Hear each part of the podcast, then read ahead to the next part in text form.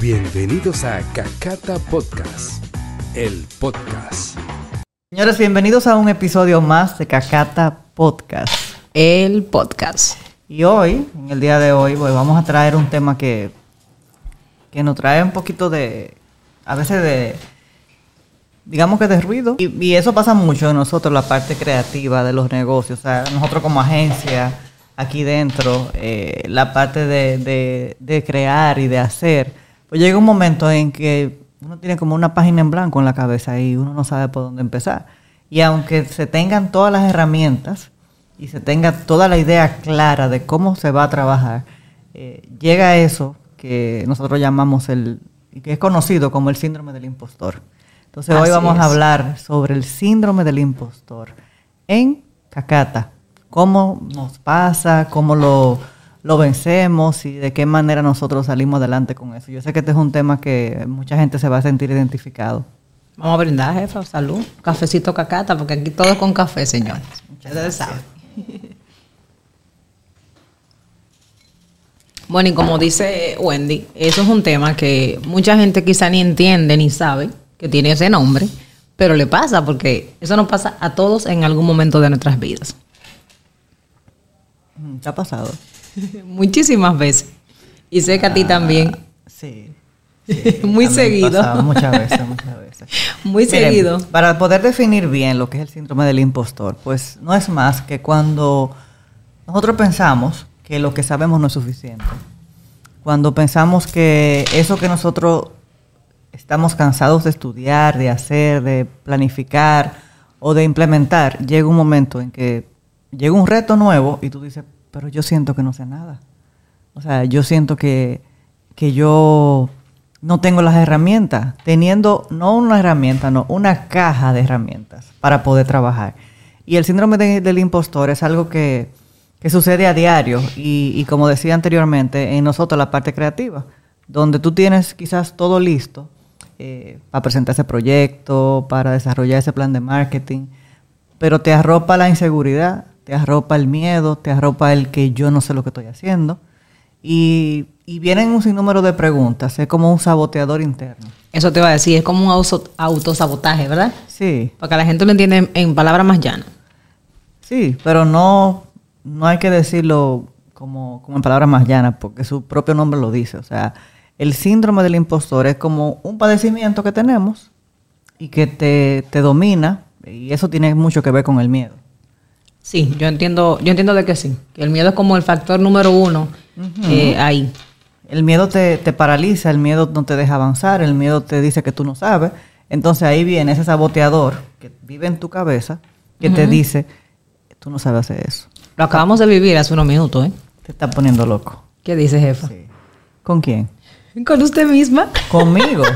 no.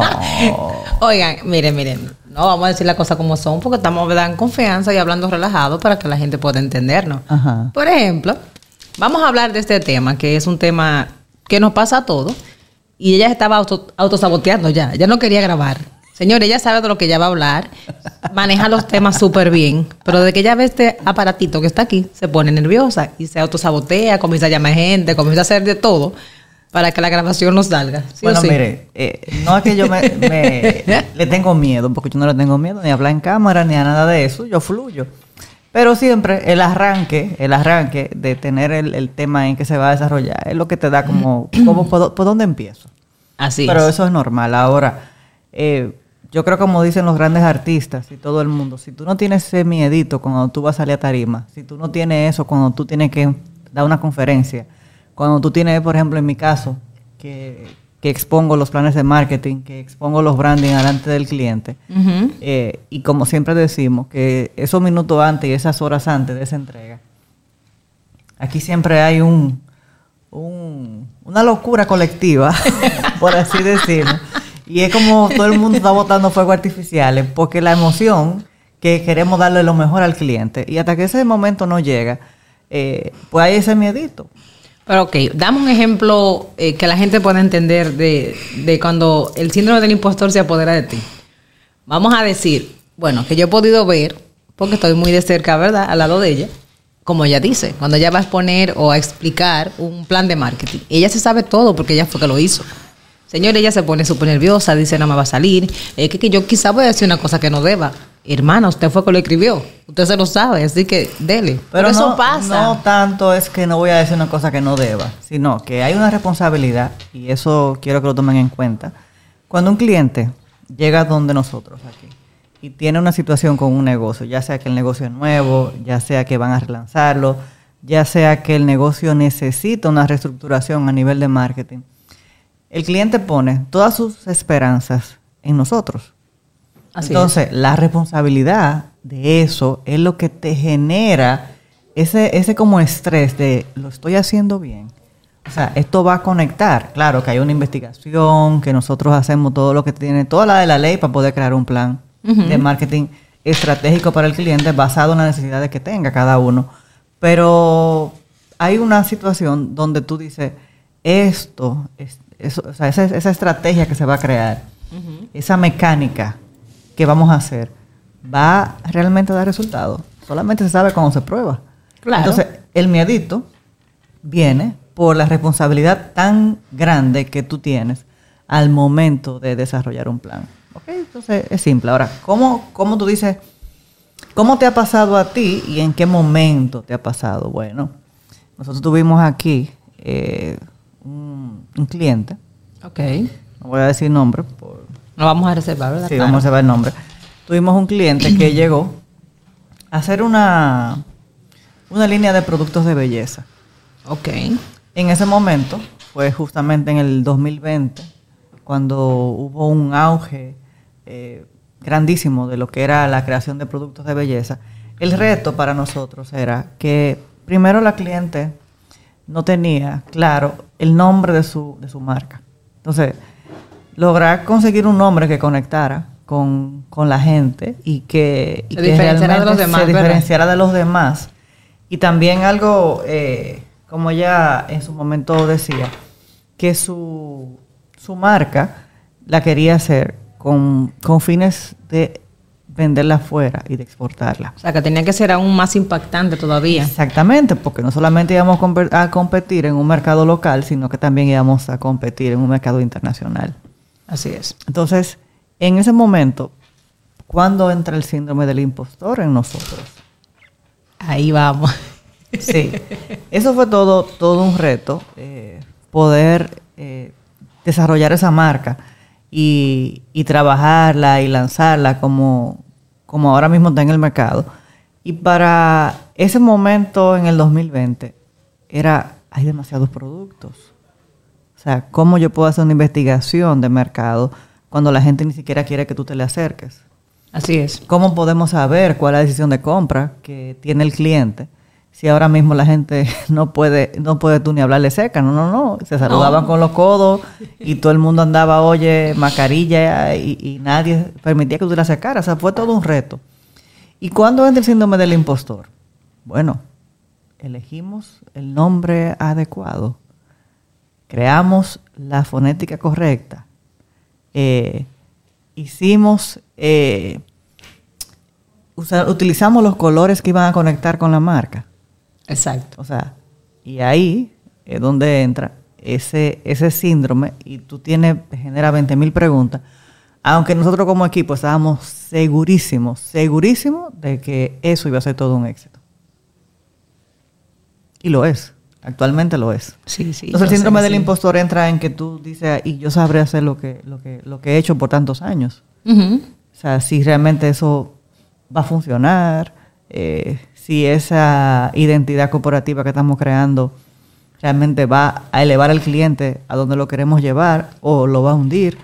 O sea, hay muchas, ¿cómo te digo? Muchos factores que te generan ese miedo. Bueno, en mi caso, por ejemplo, eh, para nadie es un secreto que aparte de estar aquí en Cacata, yo cocino, ¿verdad? Soy chef. Y a veces, cuando yo voy a televisión, yo sé lo que voy a hacer. O sé cómo tengo que manejarme, cómo, lo que voy a cocinar. Y siempre me genera ese miedo. Como tú dices, yo digo, no, no me va a salir bien la receta. O sea, yo me autosabotejo, no, es que eso no va a salir o se va a dañar. Incluso yo a veces llevo hasta materiales de más por cualquier cosa que pase. El otro día me preguntaron en el aire, Gris, ¿tú vas a usar todos esos huevos? Y yo, no. ¿Y por qué? Digo yo, porque uno tiene que prevenir cualquier cosa que pase. hay dos de más. Pero es como tú dices, es ese, ese síndrome que te, que te congela a veces. A mí me ha pasado. Yo me he congelado en, en actividades o, en, en, algo que estoy haciendo que yo digo, yo no sé hacer eso. Pero mentira, yo sí sé. Entonces, eso se apodera de ti. Ahora bien, ¿qué herramientas tiene Wendy Ureña para eh, vencer o- o salir en un momento donde el síndrome del impostor te está atacando? ¿Cómo hace Wendy? Muy buena pregunta. Lo primero que yo hago cuando me siento bloqueada o me siento que, que supuestamente lo que yo voy a hacer, yo no lo, yo no lo sé hacer, Ajá. es hacer un- una retrospección de todo lo que yo he hecho, que quizás ha sido reto o no reto, y de todo lo que, lo que voy logrando. Ok. Entonces, nosotros tenemos aquí un, un- ¿cómo se dice? Un catálogo muy amplio de desarrollo de marcas. Entonces, ¿qué yo hago? Yo me agarro cinco, seis manuales de marca que nosotros mismos ya hemos creado aquí y agarro y me pongo a verlo yo, pero lo hemos hecho. O sea, Eso lo hice yo. eso lo hicimos nosotros. Me busco también para de planes de marketing eh, que ya yo he desarrollado, vuelvo y los releo. Digo, pero mira, y yo hice, y nosotros hicimos eso. Sí. Este podcast llega a ustedes gracias al relleno de la semana Bordigraph. y Mufit. Señor, esto se está poniendo bueno. Bueno, eh, seguimos creciendo. No, Seguimos no, no. creciendo. Bueno. No voy a decir, iba a decir algo que dice nuestro querido Fran, pero me lo voy a reservar. Por favor, eso es, eso es interno. Para que poner un chile de sazón a esto, señores, No, porque esto es más interno, relajado. Interno, interno. ¿Lo digo, Fran? No. No, ya, ya. La jefa dijo que no, me tengo que quedar callada. interno.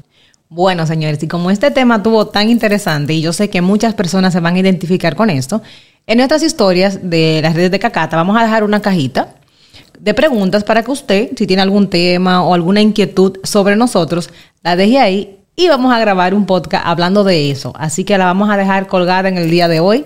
Ten pendiente para que dejen su tema ahí. ¿Qué le Bueno, parece? Me parece súper fenomenal. lo que yo espero es sacar ese chance para venir a hablar. Y no solamente lo voy a hacer yo, sino que también los chicos y las chicas de Cacata también dominan sus temas y van a venir a hablar sobre eso. Esa, oye, esa idea está buenísima. Por ejemplo, cada quien de su área puede venir a plantear un tema aquí. ¿Qué te parece? Súper. Me encanta la idea. Pero esa fue la idea inicial. Claro que sí, pero señores, también tenemos invitados con grandes historias que estamos sentando pues aquí. Sí. Pero el, el interno sí será así.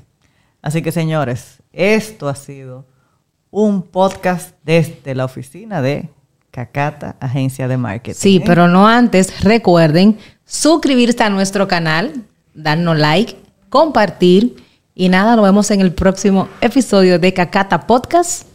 El podcast. Hasta la próxima.